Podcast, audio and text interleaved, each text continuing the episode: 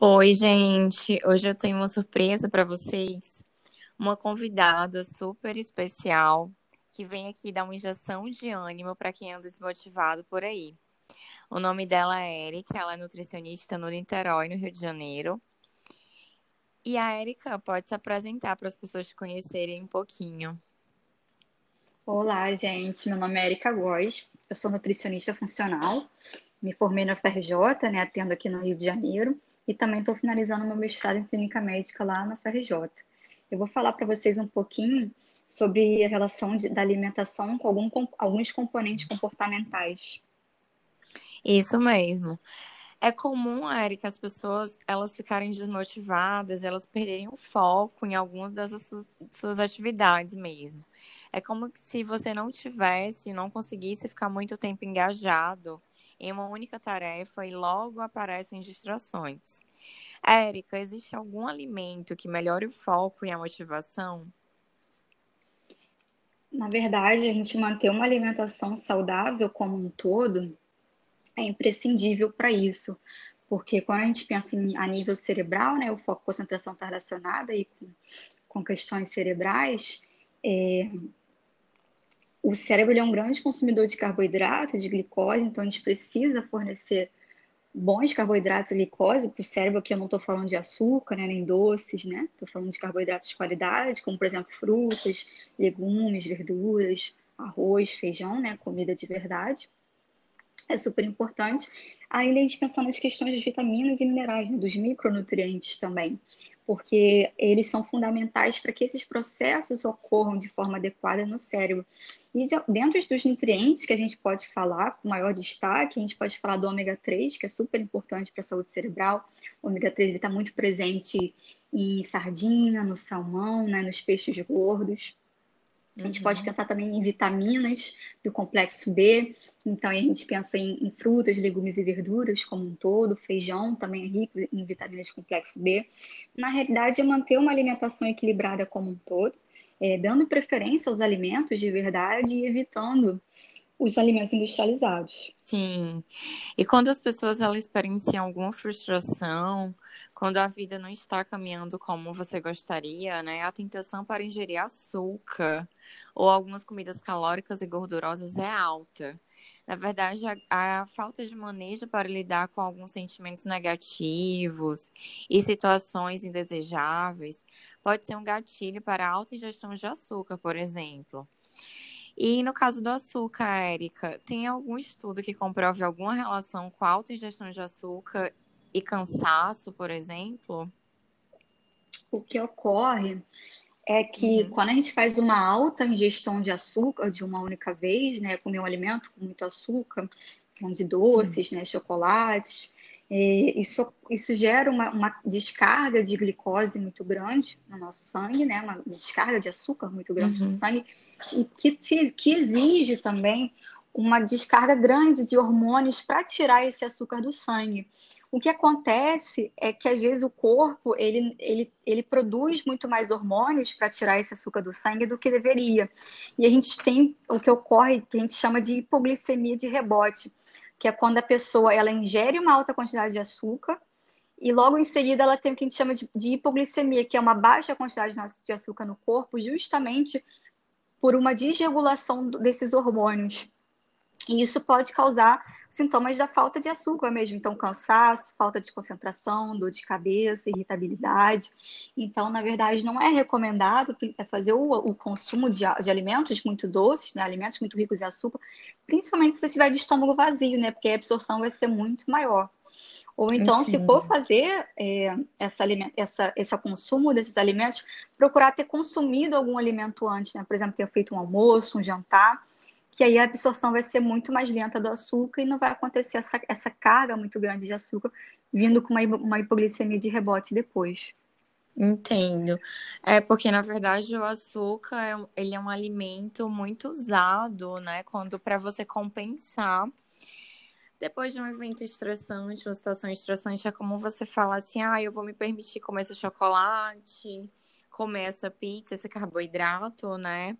Esse refrigerante, esse bolo, porque eu mereço. Como se o cansaço e o estresse autorizassem uma má alimentação. E na verdade você está falando que piora, né?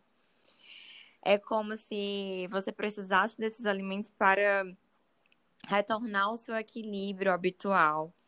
E nisso a gente estava falando de rotina também, né? É, é, muitas vezes na correria do dia a dia você não consegue se programar para se alimentar muito bem, dando muita preferência a alimentos mais industrializados. E ao mesmo tempo que eu acredito que a comida saudável ela deve ser prática, ela também deve ser saborosa e diversificada. Érica, você concilia normalmente rotina de trabalho com alimentação regrada? Qual a orientação que você dá para os seus pacientes aí no seu consultório com relação a isso? Olha, a palavra-chave quando a gente pensa em ter uma alimentação que se encaixe na nossa rotina é organização. Uhum. Então, tanto eu faço isso para mim, como eu oriento os meus pacientes, a gente sempre tem que pensar assim: como é que vai ser meu dia amanhã? Ah, o meu dia amanhã vai ser assim, assim, assado. E aí você já se organiza, já se planeja para levar as refeições de acordo com como vai ser o seu dia, o dia seguinte, né? Ah, eu não vou poder levar nenhuma refeição. Já se organiza, então, qual o lugar que você vai pedir a sua refeição saudável? Qual o lugar que você vai fazer a sua refeição saudável? Então, a palavra-chave é organização, planejamento mesmo, tá?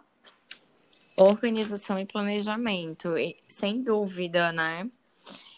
E, Érica, como a gente estava falando de açúcar, né? É normal as pessoas agirem por impulso também. Até sem essa organização, as pessoas agem por impulso, agem comendo o que tem, comendo a comida ali que está mais disponível, né?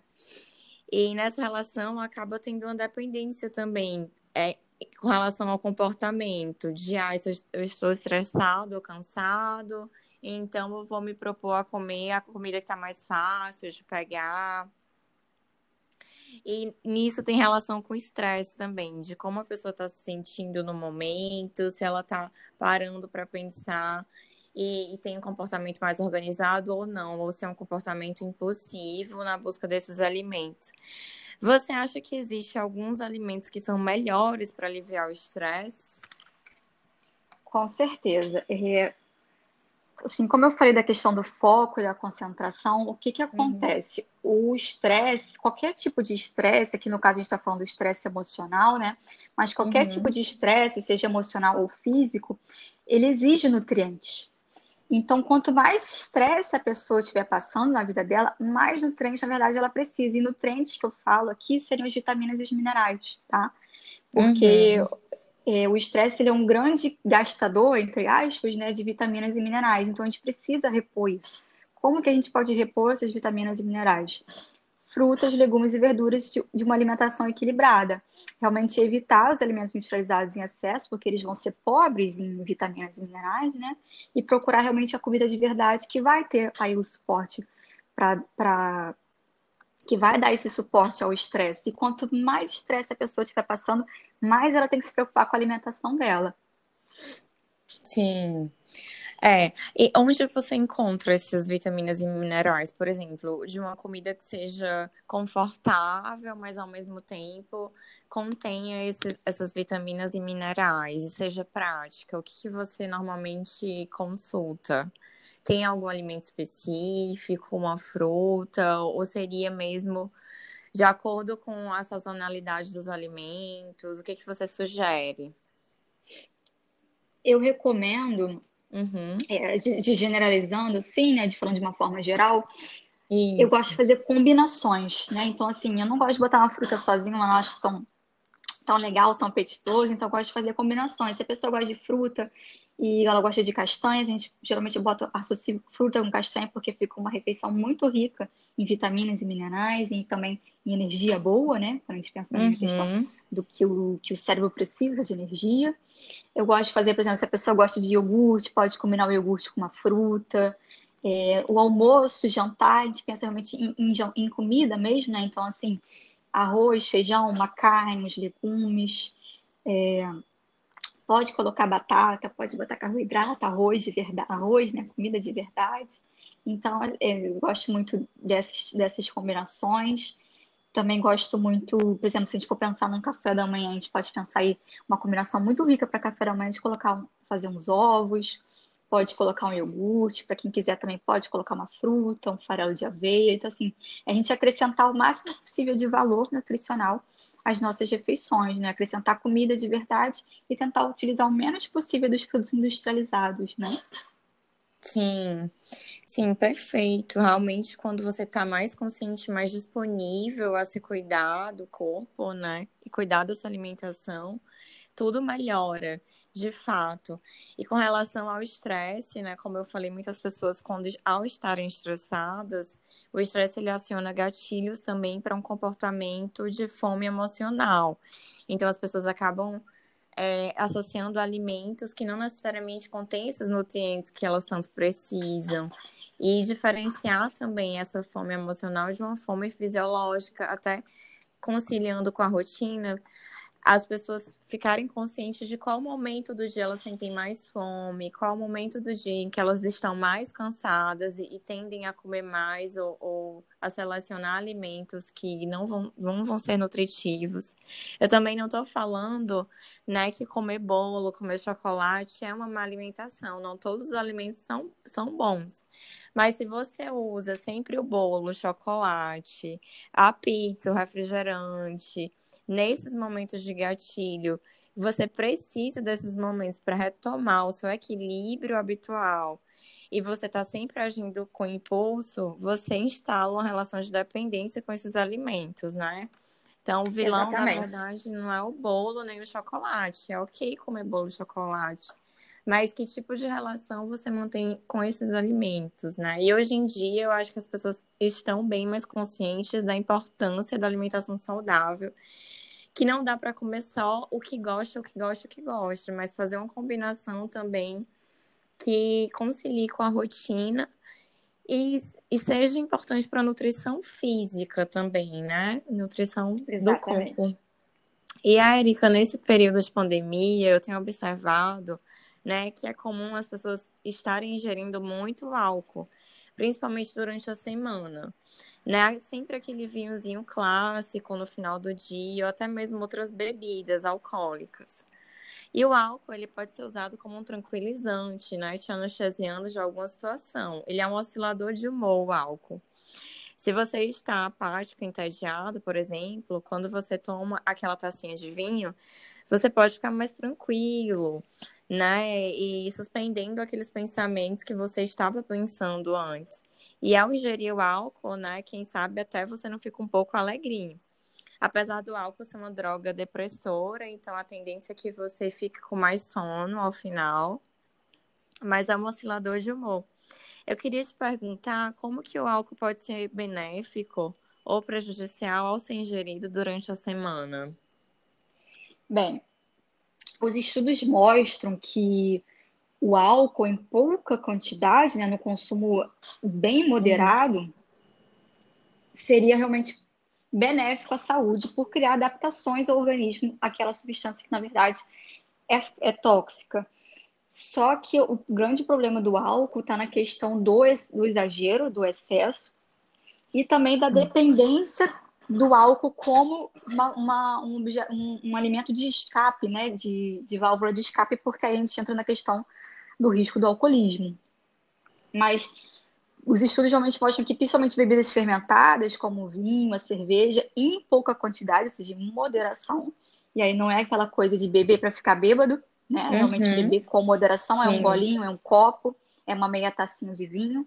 Isso é benéfico à saúde, nutricionalmente falando.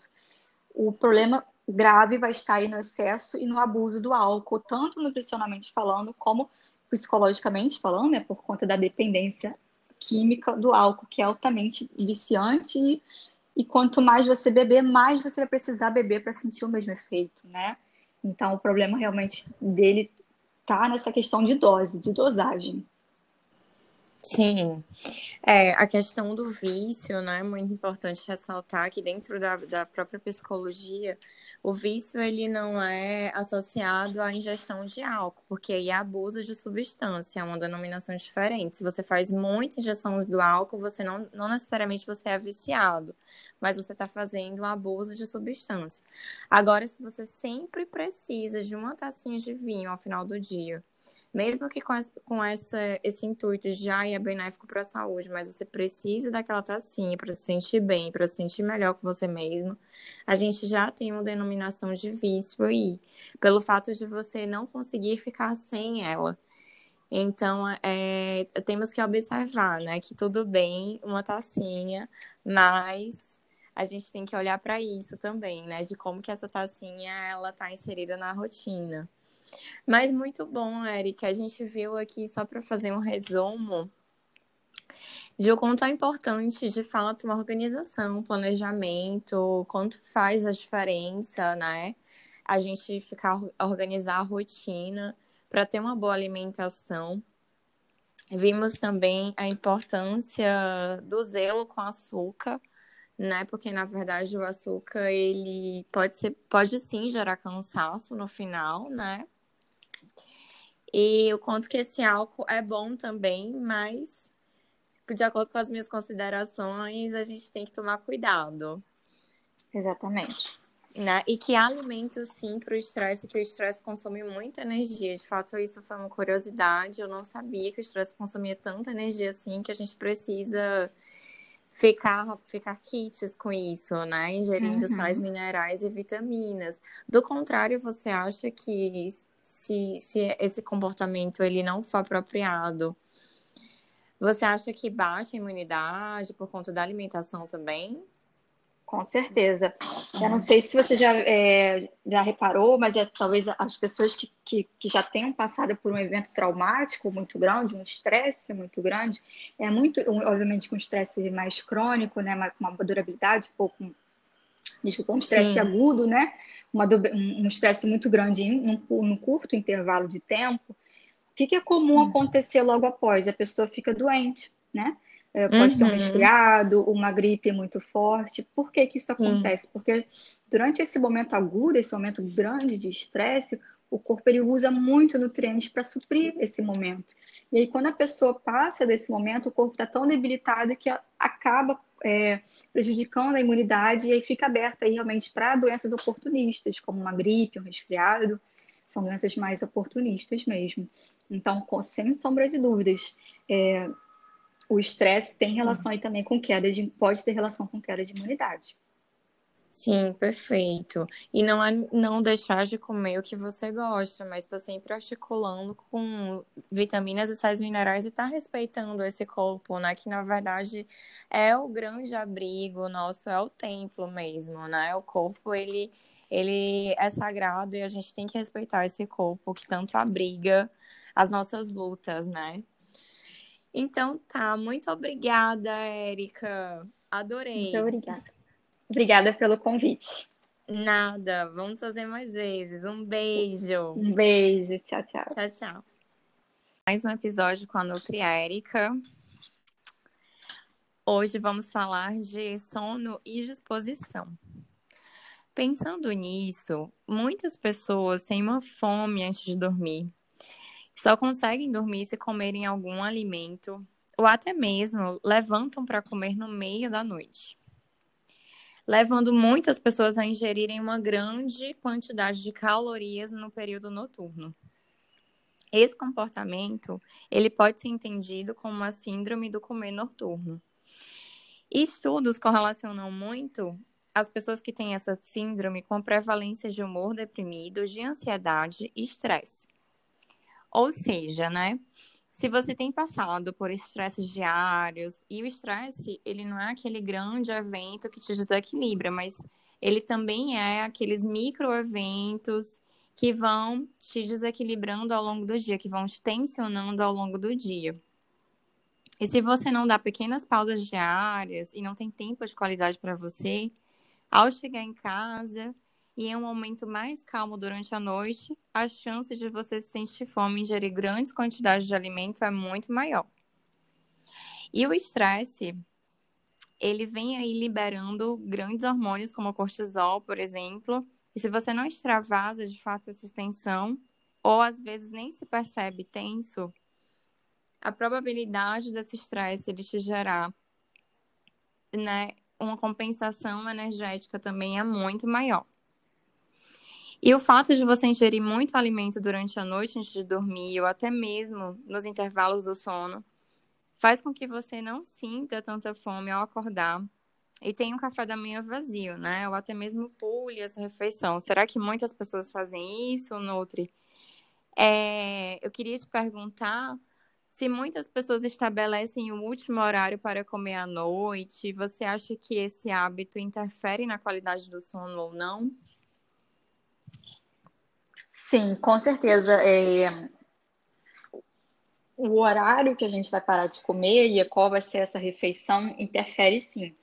Mas eu queria trazer uma outra questão mais importante, é que uhum. geralmente as pessoas têm aquela, aquela ideia de que para elas terem uma refeição saudável e terem uma alimentação saudável, elas têm que comer pouco, né? E aí, uhum. geralmente, o que acontece é que as pessoas, elas comem pouco ao longo do dia, elas ficam uhum. se segurando ao longo do dia, e quando chega o período da, do final da tarde para a noite, é um período que a gente tem, tem uma maior liberação de hormônio chamado insulina, uhum. E também vai calhar aí com o período que geralmente as pessoas chegam em casa do trabalho, que é o momento que elas relaxam. Então, o momento que geralmente a pessoa relaxou, ela está em casa e tem uma maior liberação de insulina.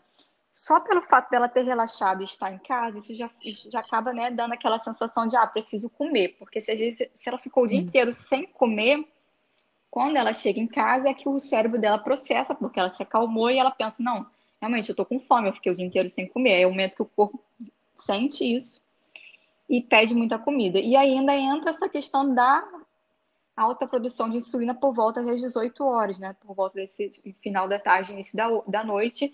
E essa produção de insulina alta já vai dar, vai dar fome também, tá? Então, é uhum. é muito importante a gente pensar, quando a gente fala no, no comer noturno, essa pessoa precisa ter uma boa quantidade de alimentação ao longo do dia todo, principalmente o lanche da tarde. É muito importante fazer um bom almoço, fazer um bom lanche da tarde, para quando chegar esse período final da tarde, início da noite, o corpo dela tá bem nutrido, bem alimentado e ela ter menos desses episódios de compulsão, entendeu? Então é muito mais importante a gente pensar nas refeições ao longo do dia do que na última refeição em si. Mas sim, a uhum. última refeição em si também vai ser muito importante, né? A gente pode trabalhar aí com alguns alimentos que podem ajudar o sono, que podem ajudar a acalmar né, essa ansiedade, sim, sim. proporcionar um relaxamento. Sim, é. E lembrando assim que esse comer noturno não necessariamente é uma compulsão, né? Mas é uma grande ingestão calórica de alimentos, né? Depois das 19 horas, mais ou menos, nesse período. É como se tivesse, de fato, uma fome muito grande ali, uma inquietude muito grande por conta do alimento. E muitas pessoas até pulam, né, o lanche. As pessoas, poucas pessoas têm hábito de fazer o lanche. Você está ressaltando que é muito importante lanchar, né? Exatamente. Isso... Fazer um bom lanche. Um bom lanche e um bom Sim. almoço também. Sim. E por isso também que é muito importante ficar atento na organização da rotina alimentar, né? Até para você perceber como tem sido as suas escolhas alimentares, pessoal de casa e observar como tem estado né, os comportamentos diante da comida. Porque por, por trás desse comportamento alimentar pode existir até uma ansiedade crônica e um sentimento de inquietação ao longo do dia, que se acalenta ao ingerir grandes quantidades de alimento em uma oportunidade de mais calmaria, né? Uhum. A organização alimentar, né, ela te convida de fato ao autocuidado e a você se perceber melhor mesmo, o pessoal que está de casa percebendo os comportamentos de enfrentamento até dessa ansiedade, porque será que de fato existe nessa, essa necessidade de comer tanta quantidade de alimento assim? Pode ser um enfrentamento do estresse, da ansiedade. E como que a pessoa inclui a comida nisso tudo? A organização alimentar ela ajuda a visualizar com mais calma essa relação, né? E eu sempre comento que um período que é sagrado para o dia e para aumentar as chances é da pessoa ter um bom dia é o início do dia, né? O momento do café da manhã também, que é a primeira experiência do dia, quando a pessoa ela não prioriza essa experiência, ela toma um café correndo e já um café meio que no carro, assim, agora no período de pandemia, tomo café em frente ao computador, não tenho tempo para essa experiência, você tende a ficar também mais tenso no, decorrer do dia. Eu queria saber né, é, da Nutri, se você tem alguma dica de café da manhã saudável, prático, gostoso, né, para todo mundo começar o dia bem, sorrindo e bem disposto. Sim, com certeza. A gente fala que o café da manhã é a refeição mais importante do dia e existe um motivo realmente, um motivo é, que a gente fala fisiológico, né, um motivo bioquímico. Para ficar mais fácil de vocês entenderem isso, Vamos pensar o seguinte: quando a gente acorda, né? A gente está com o estômago vazio, a gente ficou muitas horas sem, sem se alimentar, a gente dormiu, ficou com muitas horas sem se alimentar. Então, quando a gente acorda, o nosso corpo está ávido por, por qualquer tipo de alimento. Então, o primeiro alimento que a gente vai colocar no nosso corpo no dia, ele vai ser muito mais bem absorvido do que qualquer outro alimento, né? Então, vai ser, é uma refeição muito importante mesmo. E aí, a gente tem que sempre pensar em, em priorizar alimentos mais nutritivos e que vão dar energia para o dia. Então a gente pode pensar em ovos, né? Que vão ter uhum. uma quantidade de energia e de nutrientes positivos. A gente pode pensar num pão integral, que também vai ter uma energia positiva e com qualidade nutricional. Frutas também são excelentes para café da manhã. É, a gente, aí a gente pode complementar essas frutas com fibras, né? Com, com uma granola, com farol de aveia, com uma chia. Então, assim, acrescentar sempre mais valor nutricional e pensar em, em refeições que vão agregar energia, mas que também sejam saudáveis. Então, evitar já fazer de café da manhã um bolo, né? É, uhum. Uma coisa com, com, uma alta carga de açúcar, nesse, nesse sentido, não seria positivo, porque aquilo vai ser muito absorvido. E aí não é interessante. Entendi. Então, é, essa experiência do café da manhã, ela tem que ser realmente organizada e bem preparada, né? E o preparo dos alimentos, o toque das frutas, o escolher o que você vai comer no mercado. E é uma, uma das, das, experiências que, em período de pandemia, estamos né, favoráveis a ter também. Imaginar como vai ficar, ficar o seu prato, né? É uma forma de trazer o autocuidado para as ações mais simples do dia a dia. E, Érica, você sugere algum alimento assim específico para começar o dia? Eu, eu se eu pens, pensasse uhum. num alimento, se pudesse escolher um alimento para começar o dia, eu pensaria na, na, na, combinação de um cafezinho uhum. com, com, o, com, ovo e fruta. Olha só. E eu dá disposição, né? Sem dar com aquela certeza. sensação de barriga pesada. Com certeza. Porque às vezes esse bolo, né, ele é gostoso, mas ele dá uma sensação de barriga pesada. Esse bolo que você falou, Sim. né, para a gente tentar evitar. Exatamente. E com relação a isso também, é, a gente fala do sono, né? De, de tudo isso que a gente falou. Você, o sono e o café da manhã, que são alimentações que ao longo do dia a gente vai integrando esse dia, né? O café da manhã e o período da noite. Érica, você indica algum alimento antes de dormir que tem alguma interferência na forma como você acorda, como a pessoa acorda? Será que existe, né, isso, algum alimento que ele pese mais, que dá alguma relação pela forma como as pessoas acordam durante o dia, durante a manhã? Tem interferência ou isso é algum mito? Pode ter interferência, sim, dependendo da rotina da pessoa, de como é a qualidade do sono delas, pode ter interferência. O ideal é a gente priorizar, pensando num acordar melhor, a gente priorizar uma última refeição mais leve. Então, eu gosto muito de colocar uma fruta, é, um, um lanche que é bom, que ajuda até a dormir, inclusive, a fazer uma bananinha cozida, né? No, no micro-ondas, uhum. de repente. Bota uma canelinha que vai trazer um certo conforto, um farelo de aveia que tem que tem o triptofano que ajuda a ter uma maior qualidade de sono, ou então um chá, um chá calmante como melissa, camomila, mulungu, são chás que ajudam a gente a ter um melhor sono. E se a gente tem um melhor sono, a gente costuma acordar melhor. Evitar preparações muito gordurosas, muito ricas em açúcar, porque isso pode sim atrapalhar o sono e fazer com que a pessoa acorde até mais indisposta, ou também enjoada, né? Se essa digestão não, não ocorrer muito bem, se for um alimento muito pesado, hum. a pessoa pode acordar enjoada, né? E aí acorda não tão bem disposta. Sim, perfeito, com certeza. Fazendo escolhas alimentares, né?